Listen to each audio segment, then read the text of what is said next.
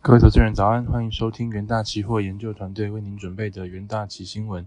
首先带您看到全球重要财经焦点，在美股盘后的部分，周四为美国感恩节，美国包括股市在内的所有金融市场都休市一天，周五也只交易半天，于当地时间下午一点收盘，相当于台北时间周五晚上十点呃十点半到周六凌晨的两点，较平时提早三小时收盘。今年感恩节和黑色星期五之前，美股连两日上涨。联准会最新公布的会议纪要暗示，联准会可能放缓升息步调，从而提振了市场情绪。焦点个股消息方面，苹果继续推进医疗保健领域，现已与全美最大电子病历公司 Epic Systems 合作，将其电子健康记录工具导入 macOS。苹果虽然希望 Epic Systems 为 macOS 创建原生版本的服务，但据报道，Epic 正开发一种比原生 App 更易运行的工具。美国新闻网站。Axios 周三报道，内部人士证实，Epic 确实正在进行开发，让医生能在 Mac 上更方便连上 Epic。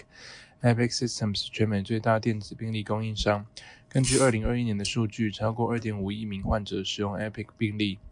微软同意购买大量清洁能源为爱尔兰的一个数据中心供电。根据声明，微软已与可再生能源公司签署购电协议，为其提供900兆瓦的风能和太阳能。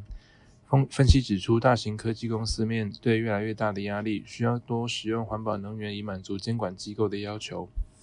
再带你看到纽约汇市，在联储会议纪要指出，从下个月开始，美国升息步伐预计放缓后，全球股市周四普遍上涨，触及两个月高点，美元则跌至三个月低点。亚洲周四晚间，华尔街因感恩节休市，欧股则持续反弹，巩固市场一个多月以来的信心。MSCI 的四十七国全球股票指数周四触及九月中旬以来最高，而推动欧洲借贷成本的德国和英国政府债券直利率分别跌至十月和九月以来最低。在能源盘后的部分，巴龙周刊指出，美国司机渴望获得大礼，汽油价格快速下降，因为美国能源资讯署周三公布的数据显示，汽油库存正在增加，且总体需求疲弱。Gas Body 石油分析。预测美国部分地区下个月汽油价格每加仑可能下跌五十美分，甚至更多。密西根州下降程度可能多达每加仑七十美分。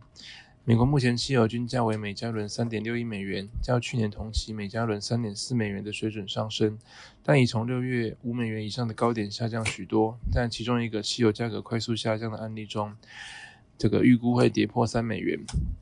再来看到金属盘后，美国期货市场十一月二十四日因感恩节假期休市一天。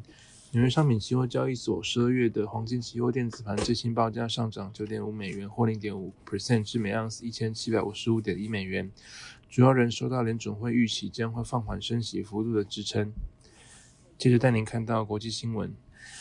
欧洲理事会主席米歇尔将于十二月一日前往北京，与中国国家主席习近平会面。在美国要求采取更强硬的态度压力下，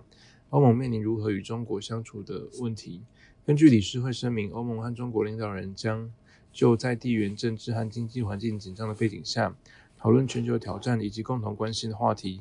由于中国与俄罗斯的关系仍然亲密，并且拒绝谴责俄罗斯入侵乌克兰，欧盟与中国的关系也变得更加紧张。据法新社的报道，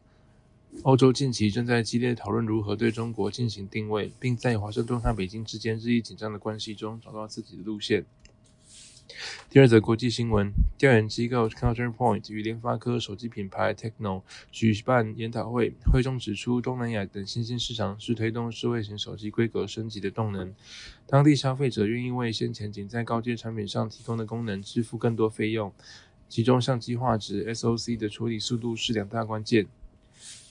研调表示，过去五年中，随着各类零组件技术进步以及消费者愿意支付更多费用在手机上，带动手机产业朝更优质方向发展。特别在新兴市场升级更加明显。尤其两大关键领域，如相机，现阶段手机通常有三到四个镜头，克服智慧型手机尺寸上的限制。另外，由于现今复杂成像背后需进行 AI 大量运算，对处理器速度的要求也跟着提升。好，接着进入新三分钟听股息单元。首先带您看到强势股息部分。瑞昱近期积极布局车用以太网络市场，目前客群客户群包含欧美、日、中、韩等国际市场。车厂随着电动车及自驾车的转型趋势，近年车厂持续导入车用以太网络作为车用电子主要系统，带动公司以太网络晶片出货。元大旗研究团队认为，除车辆需求持续畅旺之外，目前上海 WiFi 六、六一及高速以太网路升级潮，加上消费性电子库存去化接近尾声，皆有利公司营运回升。十一月二十四日，瑞昱期货上涨五点九七 percent，其价带量上涨创近期高。